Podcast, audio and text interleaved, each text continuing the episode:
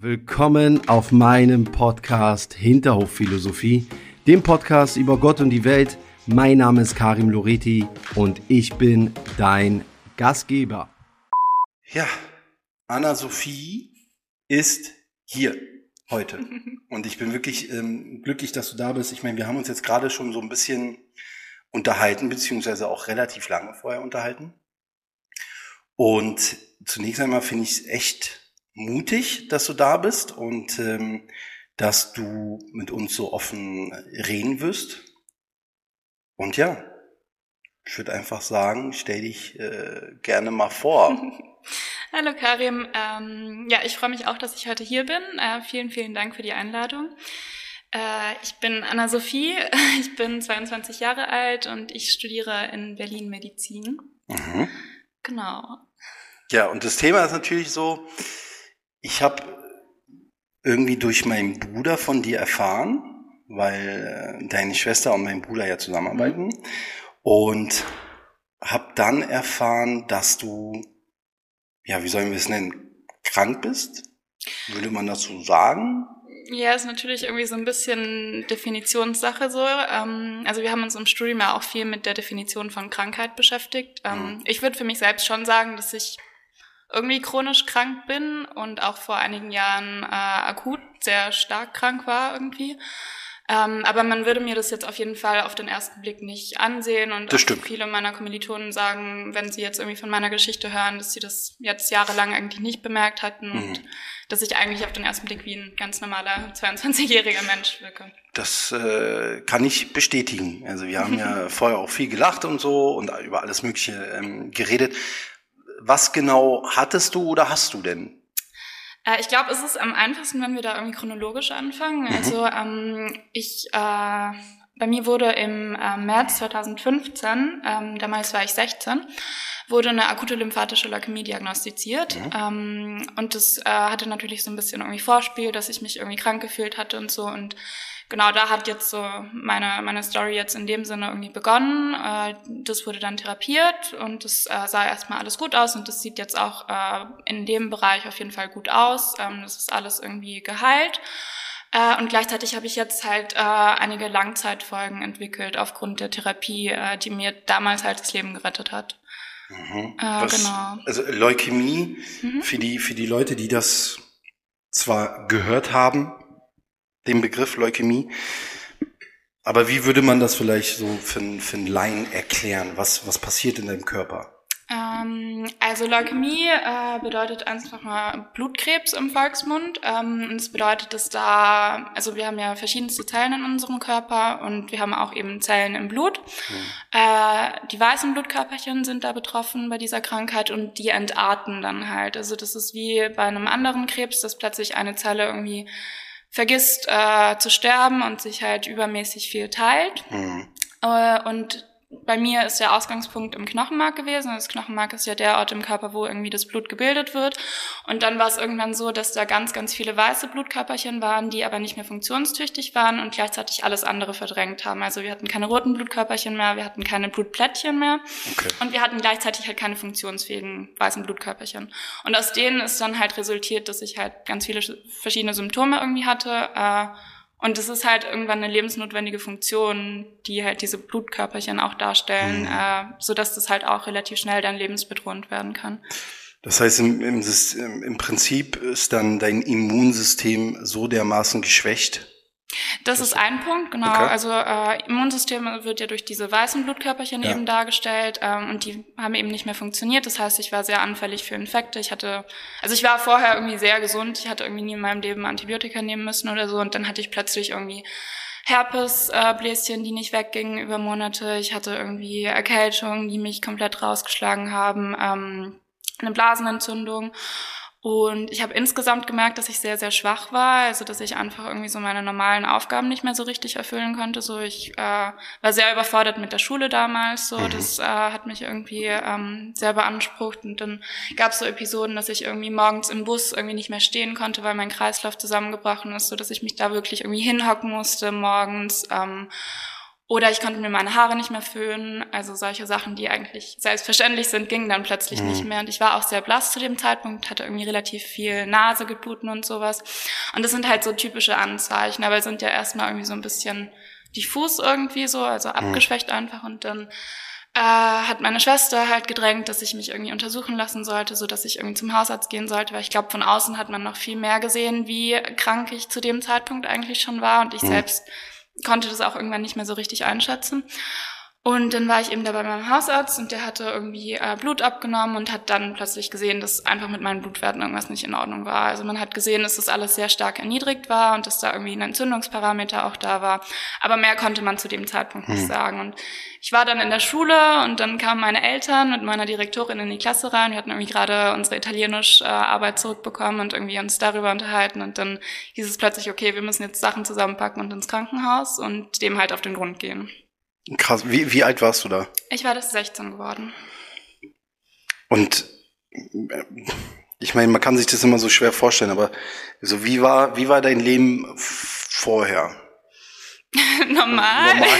Wie man halt so mit 16 ähm, ja, ich war da ich weiß nicht, mir ging es sehr, sehr gut so. Ich war sehr glücklich. Ich ähm, bin sehr gerne zur Schule gegangen. Ich habe sehr, sehr gerne gelernt. Ähm, ich habe viel mit Freunden gemacht. Natürlich, man hat so irgendwie begonnen, irgendwie so ein bisschen feiern zu gehen und halt irgendwie ja. so Jugend irgendwie zu, zu erleben und zu genießen irgendwie. Und dann war das auch ein Zeitpunkt bei uns, wo sich viele irgendwie Gedanken über Auslandssemester gemacht haben, so ob man jetzt irgendwie vielleicht nach Australien oder nach England ging. So, das stand bei mir auch so ein bisschen an. Ich war in meiner ersten Beziehung damals, mhm. seit einem Dreivierteljahr, ja, und war irgendwie sehr, sehr optimistisch, was die Zukunft anging und habe mich sehr gefreut, zum einen natürlich auch irgendwie wegzukommen, so vom Land und irgendwie in die große mhm. Stadt zu gehen und irgendwie die Welt zu sehen und ja, damals dachte ich, ich würde Fotografin werden. das ist jetzt was anderes geworden. Was jetzt auch nicht schlecht ist, das ist jetzt ja. nicht. Genau. Und ähm, wie war es dann für dich, ähm, diese Diagnose dann zu bekommen? Also wie, mhm. du kannst dich bestimmt daran erinnern? Sowas, ich kann noch mal kurz fertig erzählen, wie das war. Ja. Also ich bin dann da bei mir ins kleine Krankenhaus gekommen, da in meiner Stadt in Südtirol. Und dann wurde ich da untersucht, irgendwie wurde irgendwie Leber untersucht, Milz untersucht, so ein bisschen irgendwie getastet und so. Und da war jetzt irgendwie nichts auffällig. Also man konnte da noch nicht so richtig sagen, woher das alles mhm. kommt. Und dann war irgendwie so im Spiel, dass es eine Viruserkrankung sein könnte. Und dann ist tatsächlich auch irgendwann das Wort Tumor gefallen. Und das habe ich aber einfach so für mich irgendwie so zur Seite gedrängt. Ja. Ähm, und dann äh, stand aber fest, dass ich äh, auf eine Kinderonkologie äh, überwiesen werden musste. Weil in meinem Krankenhaus gab es nur eine Pädiatrie, also eine Kinderstation, eine mhm. ganz normale. Und das reichte nicht nicht aus. Und dann sind wir noch mal kurz nach Hause, haben unsere Sachen gepackt und sind dann nach Innsbruck gefahren, wo die nächste Kinderonkologie eben war. Und da wurde ich dann aufgenommen.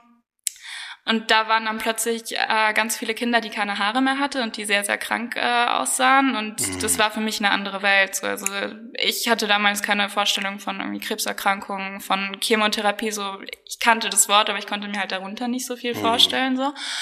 Ähm, und dann stand fest, dass ich am nächsten Tag eine Knochenmarkpunktion machen sollte, wo man dann eben herausfinden sollte, was da jetzt irgendwie los war. Und zu dem Zeitpunkt hatte mir jetzt niemand gesagt, dass man mit dem Gedanken spielt, dass es Leukämie sein könnte. So, es war immer noch so, ja, irgendwie vielleicht Viruserkrankung. Und dann war da auch meine Zimmernachbarin, die super, super lieb war und mich irgendwie gefragt hat, wieso ich denn da bin. Und ich war immer noch so ganz naiv und meinte so, ich bleibe nicht lange, ich bin dann bald wieder raus. Ich habe nur irgendwie eine, eine Viruserkrankung irgendwie. Und dann, ähm, genau, war ich da bei dieser Knochenmarkpunktion und hatte noch eine andere Untersuchung am nächsten Morgen und kam zurück auf Station und da wurde ich dann in das Besprechungszimmer gebracht, wo meine Eltern saßen mit der Oberärztin und einem äh, Psychologen und äh, die meinten dann, dass es jetzt irgendwie klar ist und dass sie mir sagen müssen, dass ich eine akute lymphatische Leukämie habe. Aber gleichzeitig äh, hat sie halt im selben Satz auch gesagt, dass es jetzt auf jeden Fall eine krasse Diagnose ist, aber ähm, dass die Heilungschancen halt auch sehr, sehr gut sind. So, das ist eine, also eigentlich die häufigste Krebserkrankung im Kinder- und Jugendalter. So, deshalb gibt es natürlich auch sehr, sehr viel Forschung in dem Bereich. Und die Therapie ist halt mittlerweile so ausgereift, dass man das echt gut zurückbringen kann. Äh, also das heißt 90-prozentige Heilungschancen ohne Rückfall. Und mhm. das ist natürlich eine Zahl, an der man sich sehr, sehr gut festhalten kann. So, also 90 mhm. Prozent, das klingt ja fast nach 100 Prozent irgendwie in dem Moment. Und deshalb ja, war ich dann sehr pragmatisch eigentlich in der Situation auch so. Also ich habe jetzt nicht lange drüber nachgedacht, dass es jetzt eine Krankheit ist, an der ich irgendwie sterben kann. So natürlich mhm. war mir das irgendwie rational klar, aber ich habe das nicht so richtig an mich rangelassen. So ich glaube, das haben dann eher die Menschen in meinem Umfeld irgendwie äh, übernommen. Mhm. Und ich habe dann einfach, also es, es war dann auch sofort klar, wie man da jetzt irgendwie fahren würde. So, also es gab ein Protokoll, an das man sich irgendwie ja. äh, gehalten hat. Das äh, sah vor, dass ich jetzt erstmal ein paar Tage irgendwie ein paar Tabletten bekomme und dann eben weiß nicht mehr, ob es Tag acht oder neun war, irgendwie die erste Chemotherapie so und ja, dann bin ich da stationär geblieben und äh, habe halt eben in der Zeit angefangen, halt wirklich in so sehr kleinen Zeiträumen zu denken, dass ich halt irgendwie so dachte, okay, was passiert nächste Woche und nicht mehr so, was passiert jetzt in einem Jahr oder in zwei Jahren so. Also man hat halt irgendwie plötzlich gelernt, in, ja, im Moment zu sein so und war halt irgendwie dazu verpflichtet, das Leben dann so zu sehen. Äh, aber ich war, wie gesagt, sehr, sehr optimistisch. Ich kann mich irgendwie erinnern, so eine Freundin hat mich irgendwie im Krankenhaus besucht und die war vollkommen fertig, weil ich so gut drauf war irgendwie und das halt nicht nachvollziehen konnte. Mhm. Ähm, ja. Ich muss sagen, also ich, also jetzt schon, wenn ich, wenn ich allein mir das einfach vorstelle, muss ich sagen, nimmt mich das schon mhm. äh, mit. Kannst du dich an den, an den ersten Gedanken irgendwie erinnern, als du dann wirklich diese Diagnose gehört hast? So wie, wie fühlt man sich dann so? Also ich war irgendwie auch froh, dass man jetzt wusste, was es war so. Also ich dachte mhm. so, okay, scheiße, Leukämie kennt man irgendwie aus einem Film oder so. Mhm. Aber dadurch, dass diese Ärztin äh, das so toll kommuniziert hat und so gesagt hat, okay, es ist jetzt schlimm so, aber wir wissen, was wir machen so und wir haben einen Plan und du wirst äh, mit höchster Wahrscheinlichkeit auch geheilt werden so.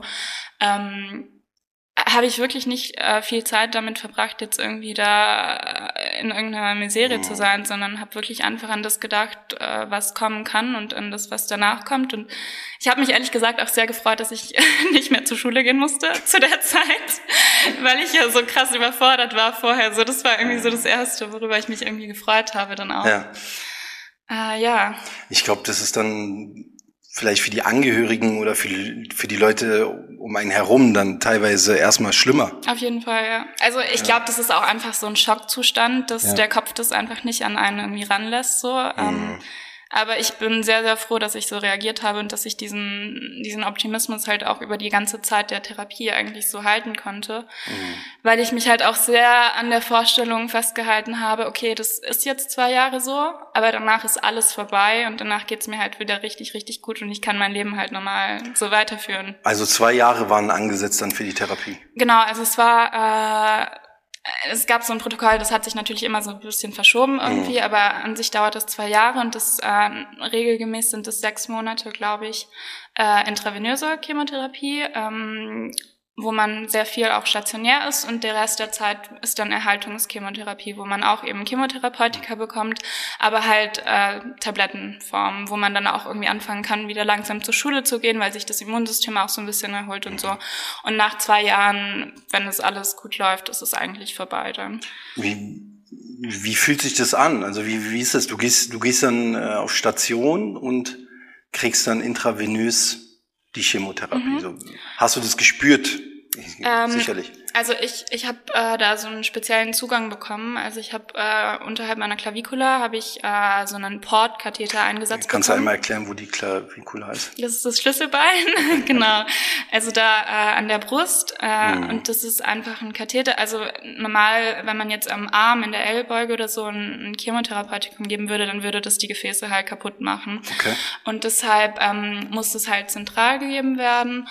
Und äh, das war eben dann so eine Verbindung zu einer zentralen Vene. Mhm. Und äh, das war dann verschlossen, damit konnte ich auch nach Hause gehen, irgendwie duschen gehen, so ohne Probleme. Ach, die, steckt ihr dann immer drinne? Also das ist so eine Kammer, wo dann eine Nadel reingesteckt wird, wenn ja. du stationär bist. Ja. Äh, und ansonsten wird die Nadel rausgenommen, dann ist es verschlossen, dann ist der Haut drüber und die Barriere ist somit da. Also da können okay. dann keine Keime und so reinkommen. Okay. Das heißt, jedes Mal, wenn ich stationär angekommen bin, haben die mir eine Nadel reingesteckt. Das klingt erstmal sehr schmerzhaft, aber für mich war das sehr gut zu dem Zeitpunkt. Ich mochte den Port auch sehr gerne, so weil das halt irgendwie deutlich angenehmer irgendwie war, als okay, jedes Mal verstehe. irgendwie so krass gepiekst zu werden am Arm und dann irgendwie eingeschränkt zu sein. So, das war halt mhm. halt hier und man konnte sich sehr gut bewegen damit. Mhm. Genau, äh, dann wurde der angestochen und dann wurde da halt jede Menge Medikamente wurden da irgendwie äh, dann angeschlossen. Und wie, wie hat sich das angefühlt danach, kurz danach? Also es war auch sehr verschieden so. Ich habe sehr viele verschiedene Chemotherapeutika bekommen. Ich glaube, das waren bestimmt 20 verschiedene Präparate oder so oder mehr Krass. sogar. Ich habe irgendwann mal eine Liste mit Medikamenten geführt, die ich zu dem Zeitpunkt bekommen habe. Und ich glaube, ich bin auf 57 verschiedene Medikamente bekommen. Also es waren nicht alles Chemotherapeutika, auch irgendwie Sachen gegen Übelkeit oder... Mhm irgendwie Sachen zum Schlafen, weil ich eine Zeit lang sehr, sehr schlecht geschlafen habe auch oder halt natürlich irgendwie Antibiotika. Ähm, und dann gab es irgendwie Chemotherapeutika, da habe ich im ersten Moment nicht so viel gemerkt so. Äh, und dann gab es irgendwie eine, die war richtig lustig irgendwie. Da okay. hatte ich dann irgendwie so ein komisches Gefühl im Kopf. Das hat sich so angefühlt wie so Kohlensäure im Kopf. Also so, so Bitzeln halt im okay, Kopf okay. irgendwie. Das war irgendwie ganz, ganz weird. Ja, und ansonsten hat sich jetzt im ersten Moment bei mir nicht so viel gezeigt. Also ich habe nicht allergisch reagiert auf irgendwas oder so, aber dann hat sich halt in den Tagen darauf irgendwie gezeigt, dass der Körper halt auch so ein bisschen mitgenommen ist von dem Ganzen. Und dann, mhm. also die Chemotherapie macht ja im Grunde genau das. Also die äh, haut ja alle Blutwerte auch in den Keller, so mhm. weil das ja auch bei mir irgendwie der Ursprung des Bösen irgendwie war. Und dementsprechend kommen dann halt auch wieder so Symptome wie Anämie, also so Blutarmut. Dann habe ich sehr viele äh, Blutkonserven eben bekommen dafür ähm, und halt eben so Blutungsneigungen auch oder Infekte halt. Und bei mir waren es dann viel so Bauchschmerzen, die ich zu der Zeit hatte dann. Mhm. Ähm, und dann gab es echt Phasen, wo ich halt krass einfach so mein ganzer Körper irgendwie wehgetan hat, so ohne das genau lokalisieren zu können. so mhm. Und dann gab es halt Tage, wo ich echt nicht alleine aufstehen konnte. Ähm, Genau, das ist einmal die Chemotherapie, aber was für mich irgendwie viel, viel schlimmer war, war das Cortison, das ich bekommen habe. Also ich habe ähm, sehr, sehr hochdosiertes Cortison bekommen über mehrere Wochen. Ähm, und zu sehr blöden Zeitpunkten, also Cortison ist ein Hormon, das unser Körper selbst produziert und mhm. es wird vor allem morgens freigesetzt. So um sieben Uhr mhm. morgens ist irgendwie der höchste Spiegel. Und ich habe das aber dauerhaft bekommen. Also ich musste das morgens, mittags, abends nehmen. Das heißt, mein Körper war dauerhaft unter Stress. Und das war richtig, richtig hart. Also da, Cortison geht halt auch voll an die Muskeln, so, da konnte ich echt nicht mehr alleine aufstehen. Da war dann so, meine Mutter hat mir irgendwie geholfen, auf Toilette zu gehen oder, mhm. also es ging nichts mehr alleine. Ähm, dann hat es auch sehr auf meine Stimmung geschlagen. Also da war ich wirklich depressiv zum Teil so und mhm. da war ich einfach froh, dass ich das für mich irgendwie kennengelernt hatte und irgendwie wusste, okay, das ist in drei Wochen vorbei, so, das ist diese Tablette, die du einnimmst. Äh, aber wenn ich das nicht gewusst hätte, so, dann weiß ich nicht, ob ich das so lange durchgehalten hätte, ehrlich gesagt. Ähm, ich habe einen Diabetes entwickelt aufgrund vom äh, Cortison, also das war begrenzt für die Zeit, das ist jetzt alles irgendwie weggegangen, so, aber das war halt auch irgendwie nervig, dass man sich dann irgendwie vorm Essen irgendwie Gedanken machen musste, wie viel man jetzt essen würde davon und dann irgendwie Insulin spritzen und so, das war plötzlich alles sehr, sehr viel. Äh, und für mich ein ganz großes Thema ist, dass ich einfach nicht schlafen konnte. Deswegen, also das war jetzt keine Angst oder nichts mhm. Psychisches in dem Sinne, das mich jetzt daran gehindert hat zu schlafen. Ähm, aber halt dieser Stress, unter dem mein Körper irgendwie stand. So, ich glaube, ich habe echt ist natürlich jetzt nur so mein subjektives Empfinden. Es wird schon Momente gegeben haben, wo ich dann auch ein bisschen geschlafen habe, aber ich habe das Gefühl, ich habe elf Tage nicht geschlafen. Und das war richtig hart. Mhm. Und da gab es dann so ein paar Ärzte, Ärztinnen, die mir irgendwie angeboten hatten, Schlafmittel zu bekommen. So, und das habe ich zum Teil dann auch wahrgenommen. Ich habe viel so Antihistaminika genommen, mhm. also die ja eigentlich gegen so Allergien sind, ja. die ja diese Nebenwirkungen haben, dass sie auch müde machen. Und da wurde ich dann aber zum Teil auch von, von irgendwie Pflegepersonal so ein bisschen als, als Junkie irgendwie abgewertet, so, weil die halt diese Problematik nicht gesehen haben, dass ich wirklich einfach verzweifelt war, weil ich nicht schlafen konnte, so, und die dachten, ich wollte halt das Medikament dran, so, aber darum ging es mir halt nicht. Mhm.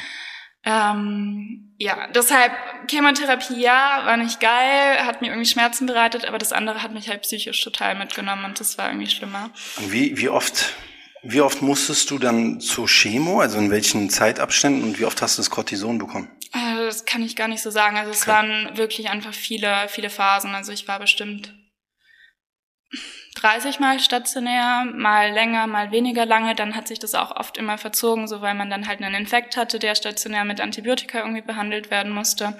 Dann gab es auch Chemos, wo ich einfach wirklich, also ich habe äh, zwei Stunden vom Krankenhaus entfernt gewohnt, ähm, wo man wirklich für eine Chemo, die innerhalb von drei Minuten verabreicht war, jeden Tag irgendwie hingefahren ist. So. Ähm, ja, deshalb war das ganz verschieden und das Cortison war dann halt auch je nach äh, Abschnitt des Protokolls irgendwie ähm, angesetzt und dann waren es meistens so drei Wochen, dass ich das nehmen musste. Mhm. Ja. Würdest du sagen, dass der psychische Stress teilweise höher war als der körperliche?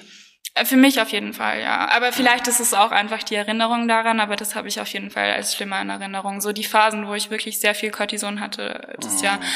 Und es ist für mich irgendwie natürlich jetzt auch schwierig zu sagen, wie viel von dem psychischen Stress jetzt wirklich von diesem Medikament irgendwie kam und ja. wie viel jetzt von der anderen Situation. Aber wenn ich jetzt so darauf zurückblicke, glaube ich, war es zu dem Zeitpunkt schon viel einfach über dieses Präparat und nicht so wirklich über die gesamte Situation. Ähm, ja. Mhm. Das ist, ähm, äh, ja, wie soll ich sagen, ich, mir fällt jetzt nur der Begriff Martyrium ein, irgendwie gefühlt. Ja, das also, sagt mir nichts.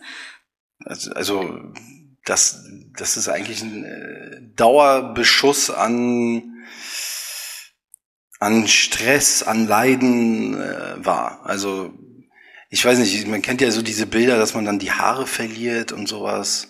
Ist das, ist das dann auch passiert? Ja, Aufgrund der Chemo dann? Ja, ja, ja, ja. Wie bist du damit umgegangen?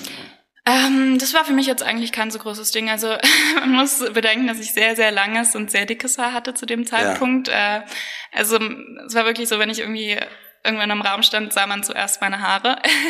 und deshalb dachten sehr, also so viele haben irgendwie so gedacht, dass ich mich selber mein Haar irgendwie definiere und das war überhaupt nicht so. Also das war Krass. für mich irgendwie, es war eher anstrengend, so meine Haare zu dem Zeitpunkt noch so richtig zu pflegen, so, weil die halt irgendwie sehr pflegeintensiv waren. Irgendwie okay. muss ich die 20 Minuten föhnen und waschen und so und dann war das einfach anstrengend, irgendwie wegen den Haaren jetzt irgendwie duschen gehen zu müssen und so und dann war ich eigentlich eher dankbar, dass dieser positive Nebeneffekt jetzt irgendwie passiert ist, dass ich einfach unter also die Dusche ich, gehen kann. Ich merke, du bist schon eine Person, die versucht irgendwie aus allen Sachen irgendwie das Positive zu entnehmen, so, oder? Keine Schule, ja. Haare, keine Haare waschen irgendwie. Und für mich einfach zum Verständnis, ähm, wie, wie lange hat es gedauert nach der Chemo, bis wirklich die, bis du gemerkt hast, die Haare fallen ab?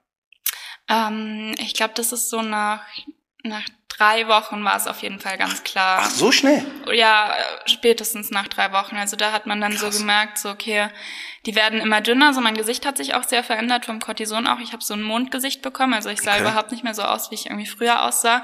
Und dann hat es auch einfach überhaupt nicht mehr gepasst. So mein Ansatz war ganz ausgedünnt dann von den Haaren mhm. und gleichzeitig dieses dicke Gesicht irgendwie. Ähm, und dann war es echt so, dass irgendwie die Pflegerinnen zu mir gesagt haben, okay, Anna-Sophie, so. Also erst war der Plan, wir wollten meine Haare noch pink färben. Das haben wir dann leider nicht mehr geschafft. Okay. Ähm, und dann bin ich einmal zum Friseur gegangen, um die so ein bisschen zu kürzen, damit weniger Gewicht irgendwie drauf lastet. Mhm. Dann haben die so ein bisschen länger gehalten, aber dann meinte eine Pflegerin irgendwann so, weil überall so Haare von mir irgendwie rumlagen, so, okay, das äh, überleg dir das mal so, also das mhm. kommt eher auf dich zu. Und dann mhm. war das eigentlich eine ganz witzige Aktion, weil meine Schwester und mein Bruder und eine sehr gute Freundin von mir da waren und dann haben wir halt irgendwie erstmal alles durchprobiert an Frisuren. Wir haben irgendwie einen Pony geschnitten und Kurzhaarfrisur geschnitten und so. Äh, deshalb war es echt ein schöner Abend eigentlich. Und dann nachher habe ich mich irgendwie sehr äh, befreit gefühlt, muss ich sagen, so weil ich irgendwie plötzlich ich weiß nicht, ich hatte den Eindruck, ich sah ohne Haare dann gesünder aus als mit okay. Haaren, so weil das einfach überhaupt nicht mehr gepasst hat, so von ja. den Proportionen in meinem Gesicht und so. Und deshalb war es eigentlich angenehm. Es ist muss ja, es sind halt manchmal so diese die die einfachsten Sachen im Leben, die man einfach gar nicht so schätzt. Ne? Also ich bin so ich bin so ein Typ, ich gehe gefühlt jede Woche zum Friseur mhm. und ähm, habe das Gefühl irgendwie nach, wenn ich irgendwie acht Tage nicht beim Friseur war, dass es schon wieder völlig chaotisch ja, aussieht. Ja. Und das ist ja im Vergleich zu dem, was du da erlebt hast, halt ähm, nichts. Wie, wie lange ging das dann? Also diese die Chemo, das Cortison, bis die Ärzte gesagt haben, so jetzt sind wir damit durch. Also man musste jetzt erstmal schauen, wie ich auf die Chemo reagieren würde. So. Ja. Also ich bin, es gibt so eine, eine Einteilung nach ähm, Low Risk und High Risk ja. und so Middle Risk. Und ich war erst in Low Risk, weil mein äh, Gehirn nicht davon befallen war und es auch sonst irgendwie keine Problematiken gab. Und dann hatte man aber zu einem bestimmten Stichtag gesehen, okay, die Zellen, die da entartet waren, hatten noch nicht ganz optimal auf die Chemotherapie reagiert. Und es ließ sich irgendwie noch bisschen zu viel irgendwie nachweisen davon. Und dann bin ich in dieses High-Risk-Protokoll okay. eben reingerutscht. Und dann habe ich aber trotzdem relativ schnell darauf reagiert. Also es hat dann doch ganz gut funktioniert, aber ich war dann halt schon in dem Protokoll drin und musste das dann weiterverfolgen. Ähm, und dann war das halt wirklich so, dass man dieses Protokoll einfach verfolgen musste. Also es ging jetzt nicht irgendwie darum, so, okay, was für Fortschritte mache ich? Wenn du einmal drin bist, dann machst du das durch, so weil das so vorgesehen ist.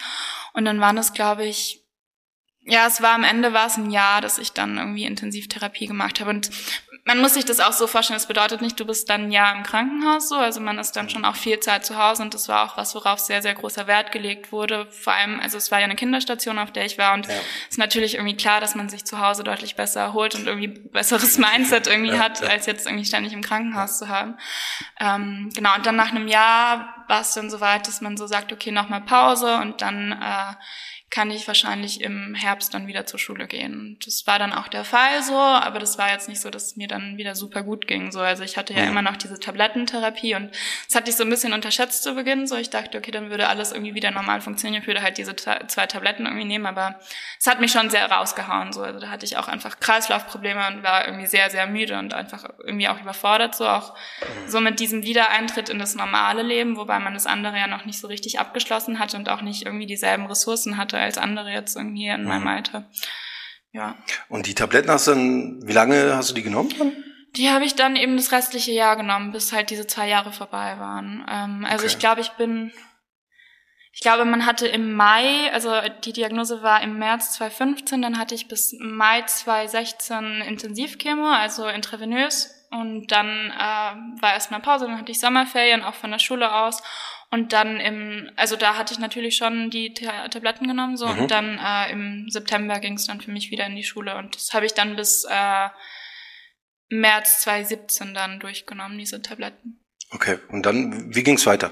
Würdest du dann sagen, das Leben wurde dann normal oder in Anführungszeichen? naja, also es war ja schon, also so, sobald erstmal diese intensive Chemo vorbei war, war es für mich irgendwie ziemlich schwierig, so wieder Fuß zu fassen, weil ich irgendwie gefühlt keine wirklichen Gemeinsamkeiten mehr mit meinen Freunden auch hatte zu dem Zeitpunkt. Okay. Also ich hatte irgendwie natürlich eine ganz andere Sicht auf, auf das Leben irgendwie entwickelt und die hatten gerade irgendwie the time of their lives. So, also die haben irgendwie äh, angefangen, irgendwie feiern zu gehen Sky und zu trinken Limit, und keine Party, Ahnung ja. was, so waren im Ausland, sind mm. irgendwie gerade aus Australien zurückgekommen und so.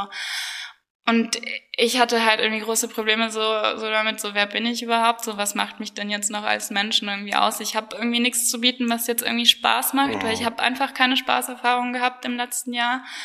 Und dann war es bei mir sehr viel Schule, in das ich mich geflüchtet habe zu dem Zeitpunkt, weil ich da halt irgendwie auf das zurückgreifen konnte, was ich vorher gelernt hatte, wo ich wusste, okay, ich muss das und das machen und ich bekomme darüber Bestätigung. Mhm. Ähm, und ich bin dann auch in eine neue Klasse gekommen. Also ich hatte auch nicht mehr die Anbindung an die Freunde, die ich da vorher hatte. Und es waren auch viele Freundschaften irgendwie darüber dann in die Brüche gegangen. Gleichzeitig sind andere irgendwie aufgeblüht äh, so. Mhm.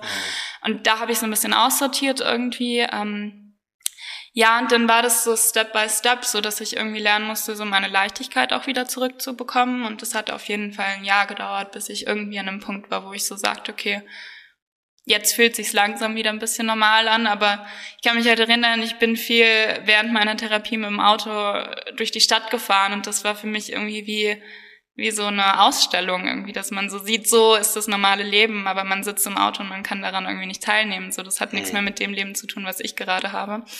Und dann war es nachher eben nicht so einfach, da wieder reinzukommen. Aber ja. ja. Aber es, würden die Ärzte oder sagen die Ärzte jetzt, dass du gesund bist, dass du geheilt bist oder wie, wie ist die? Also von der Leukämie, ja. Also das war so, ja. dass ich dann ähm, sehr engmaschig kontrolliert wurde. Also man hatte dann erstmal alle zwei Wochen irgendwie ein Blutbild gemacht, um zu schauen, ob da alles in Ordnung ist. Und dann hat man die Abstände zwischen den Kontrollen immer wieder verlängert äh, auf einen Monat, auf drei Monate, auf ein halbes Jahr. Mittlerweile bin ich äh, auf einer jährlichen Kontrolle, wo ich einfach einmal ein Blutbild machen muss.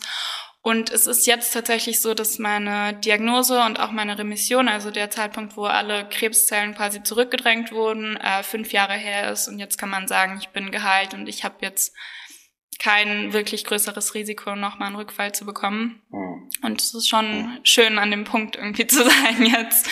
Äh, ja. Und wie fühlst du dich? Ja, schwierig, weil es ist ja jetzt doch nicht so eingetreten, wie ich mir das vorgestellt hatte, okay. dass jetzt irgendwie äh, alles vorbei ist und ich nichts mehr damit zu tun habe, weil ich ja jetzt doch unter einfach Folgeschäden dieser Therapie irgendwie leide und gerade im Moment beschäftige ich mich auch immer mehr wieder damit, so weil ich mich auch in der Uni, also wir haben gerade ein Modul zu Tumor und ein Modul zu Psyche und Schmerz so, und das sind jetzt so zwei Themen, die mich schon auch irgendwie betreffen und deshalb setze ich mich gerade auch mehr damit auseinander. Und es ist jetzt auch klar, dass äh, diese Langzeitfolgen mich wahrscheinlich mein ganzes Leben irgendwie begleiten werden. Und deshalb, ja, ich fühle mich an sich gut, aber auch nicht immer so. Ja, was, was, was sind das für Langzeitfolgen? Also ähm, wie können wir uns das vorstellen? Also genau, so das eine große Thema ist, äh, dass meine Knochen unter der Therapie gelitten haben. Ähm, das äh, weiß man noch nicht so ganz genau, wieso das passiert ist. Also das tritt bei der Therapie, die ich bekommen habe, nur bei Jugendlichen auf. Also nur in so einem Spektrum so von irgendwie 15 bis 18 oder so. Äh, und zwar hat das Cortison irgendwas mit meinem Stoffwechsel gemacht wahrscheinlich, dass ähm, die Durchblutung meiner Knochen abgestorben ist. Also diese großen Knochenflächen, die an großen Gelenken irgendwie beteiligt sind. Also das Krankheitsbild heißt Osteonekrose. Es hat verschiedene Ursachen. Über, bei mir weiß man das eben nicht ganz genau. Und das bedeutet halt quasi, dass ich einfach irgendwie in der Bewegung eingeschränkt bin. Ähm, genau, das hat sich halt erstmal durch so leichte Schmerzen und Ziehen irgendwie äh, geäußert. So, ich hatte irgendwie erst in der linken Hüfte irgendwie so ein bisschen irgendwie Ziehen immer so in der Leiste. Und es wurde dann halt irgendwann untersucht und dann hat man gesehen, dass es da eingetreten war. Und mittlerweile war es in der Hüfte halt irgendwann so schlimm, dass ich jetzt zwei Hüftprothesen habe. Also ich habe ähm, erst rechts eine bekommen und dann links. Äh, das ist jetzt, warte, wann war das dann? Also die erste war im Januar 2018 und die zweite war im August 2019 und damit fahre ich sehr gut, so. ähm, aber die Hüfte ist leider nicht das einzige Gelenk, das davon betroffen war. So es ist auch die Schulter, die äh, stark davon betroffen ist und die mir halt, also ich, ich habe eigentlich keinen Tag, wo ich keine Schmerzen habe so. Äh, und ich merke halt auch einfach eine Bewegungseinschränkung. Ich merke, dass ich nicht so Sport machen kann, wie andere Menschen in meinem Alter das machen können. So und dann gibt's noch andere Gelenke, die hin und wieder eben Probleme machen. Und das erinnert mich natürlich irgendwie jeden Tag daran, dass ich nicht gesund bin. Mhm. Ähm, ja. Wie gehst du, wie gehst du damit um? Also versuchst du dich irgendwie abzulenken oder wie, also ich meine jetzt nicht körperlich, aber wie fühlst du dich psychisch so? Belastet dich das sehr? Ja, doch, das belastet mich schon sehr. Es ist irgendwie äh, schwierig jetzt so, also ich würde auch nicht sagen, dass ich psychisch komplett gesund bin, so ich bin mhm. auch in Therapie. Ähm, und da habe ich jetzt irgendwie im, im letzten halben Jahr gemerkt, dass sehr, sehr viel von meinen psychischen Leiden halt auch sehr viel mit meinem körperlichen Leiden zu tun hat, so. Ja. Und das ist halt irgendwie für mich auch keine so schöne Aussicht, muss ich sagen, weil ich weiß, diese körperlichen Beschwerden werden mich halt mein ganzes Leben lang begleiten. Ähm, Genau, und deshalb glaube ich auch, dass ich halt psychisch nicht, nicht zu jedem Zeitpunkt ja. in meinem Leben äh, vollkommen stabil sein werde. Aber gleichzeitig bin ich da jetzt eben über diese Einsicht, dass es sehr viel mit meinen körperlichen Beschwerden zu tun hat, auch an den Punkt gekommen, wo ich halt immer mehr auch versuche, das zu akzeptieren, weil ich mhm. weiß, dass es irgendwie der einzige Weg ist, um auch irgendwie glücklich äh, sein zu können in ja. Zukunft. Aber das ist natürlich sehr, sehr schwierig, äh, das äh, mit 22 Jahren zu machen, wo du umgeben bist von Menschen, die denken, sie sind äh, unbesiegbar und ja. unsterblich so. Also ja, es ist irgendwie ein krasses Beispiel, so, aber wenn ich an meine Zukunft denke, wenn ich nach, äh, wenn ich äh, in die Zukunft in fünf Jahren oder so denke, dann ist nicht die erste Frage, die ich mir stelle, wo werde ich wohnen und was für ein geiles Leben werde ich führen, wo, wo werde ich irgendwie beruflich stehen, sondern mhm werde ich mich noch autonom fortbewegen können, äh, werde ich irgendwie den Beruf, den ich ausüben möchte, überhaupt ausüben können, wenn ich, also bin ich dann körperlich zu eingeschränkt, um das halt machen zu können. So, und das ist nicht so schön, so in die Zukunft irgendwie schauen zu müssen. Ähm, mhm. Ja.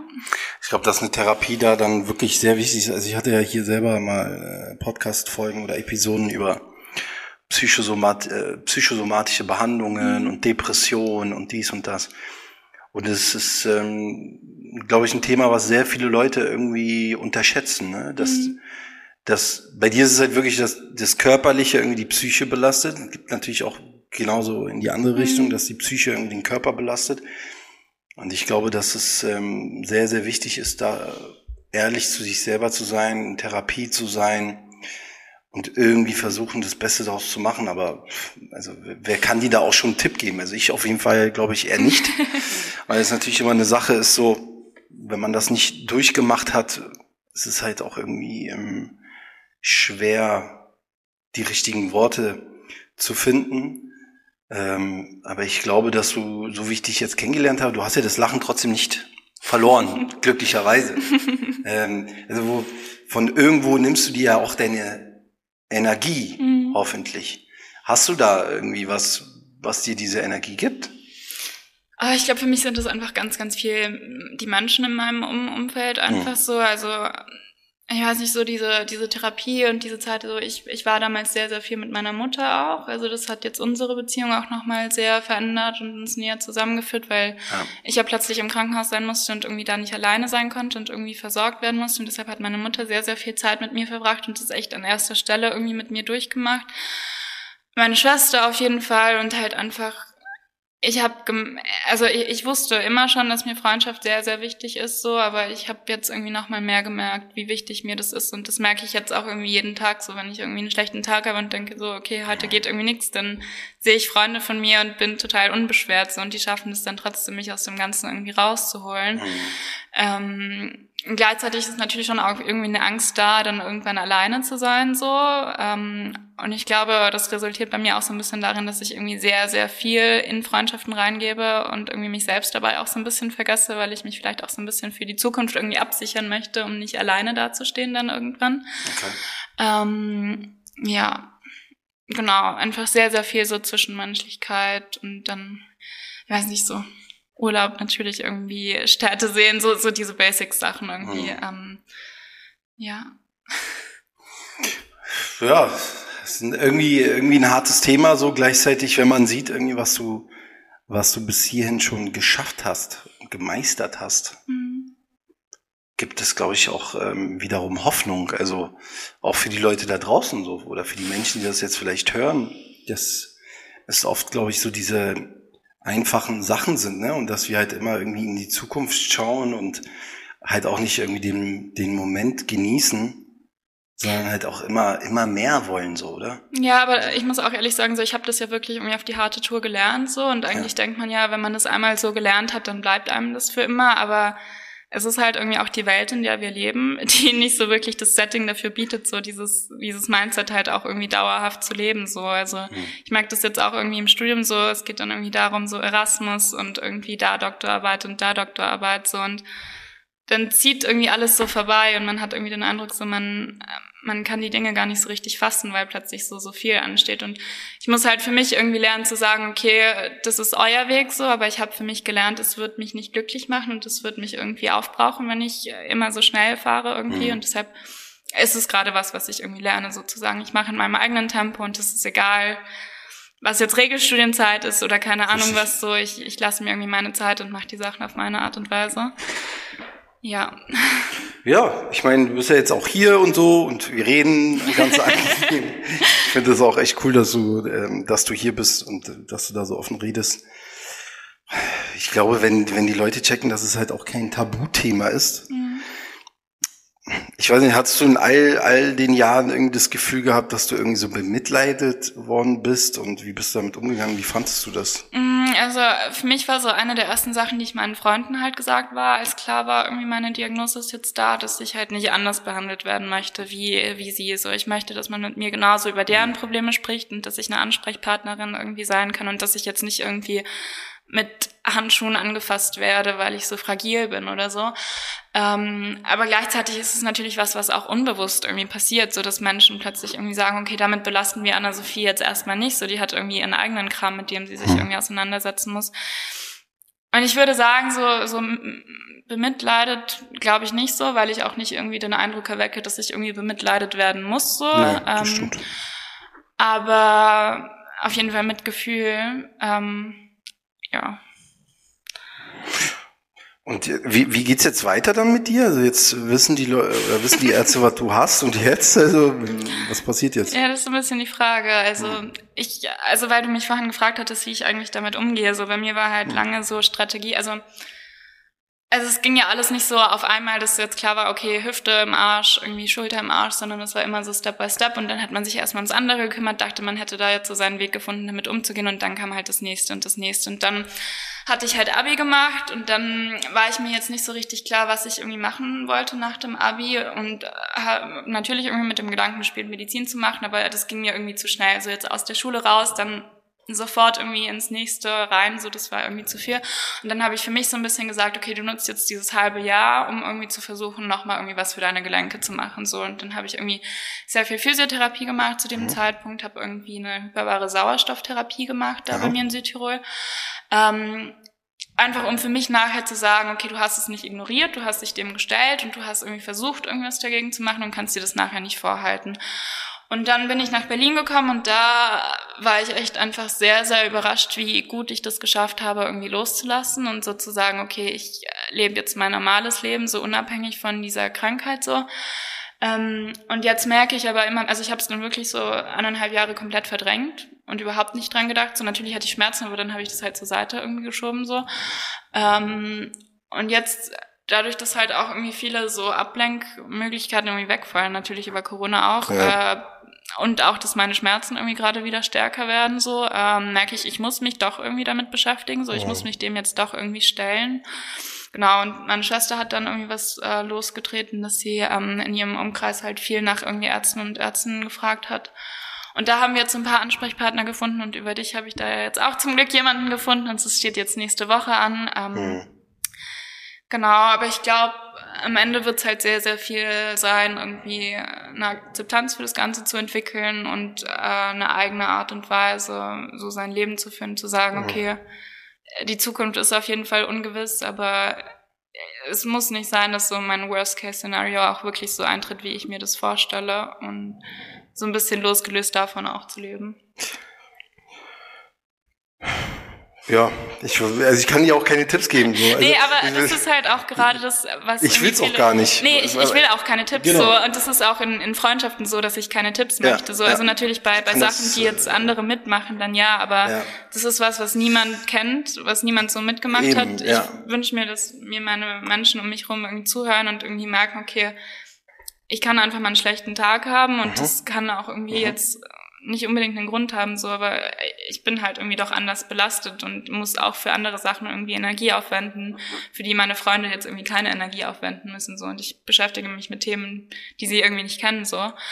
Ähm, genau, deshalb ist mir eigentlich wichtig, so gesehen zu werden und halt irgendwie auch als ähm, mein gesamtes Ich irgendwie gesehen zu werden, so. Und das das ist ja auch das, was ich irgendwie mit dir jetzt sage. Ja, ey, Bock, Hammer. Ich finde das, ich finde das wirklich, äh, zumal wir uns heute auch das allererste Mal live gesehen ja. haben. Muss man, muss man auch dazu sagen. Also wir haben nur geschrieben und ähm, so sachliche Themen irgendwie und dann kam das hier irgendwie zustande. Ja, und ich muss sagen, also hättest du die Geschichte jetzt so nicht erzählt, hätte ich jetzt gedacht, eine 22-jährige, lustige äh, junge Frau, so, ja. Ja, aber so ich bin auch ganz schlecht in, in Tipps geben, so, weil ich auch manchmal, weil ich selber hasse, manchmal Tipps zu bekommen. Ja, ja, same. ich bin da so kleiner so Sturkopf und auch äh, gerade wenn du halt so Sachen erlebst, die die vielleicht andere nicht erlebt haben, denkt man sich, okay, sag doch einfach gar nichts mhm. so und akzeptiere das einfach mhm. oder hör einfach wenigstens zu. Ja, ja. Und ähm, ich glaube einfach so die Essenz, vor allen Dingen jetzt auch von der Episode, sollte, sollte einfach sein, so sehr sich das jetzt auch wieder wie so eine Floskel anhört, aber einfach auch jede Sekunde im Leben zu genießen und auch irgendwie auszuschöpfen. Also ich bin ja da auch so ein Mensch, der so getrieben ist, so weißt du, der dann immer versucht, mhm. aus jeder Sekunde irgendwie was zu machen, so, was dann vielleicht auch ein bisschen zu übertrieben ist. Mhm.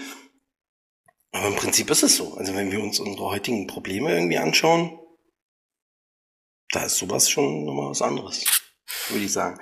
Hast du noch, willst du noch irgendwas mitgeben? Hast du noch irgendwie ein wichtiges ich glaube, ich habe jetzt erstmal ganz, ganz viel gesagt. Ja. So.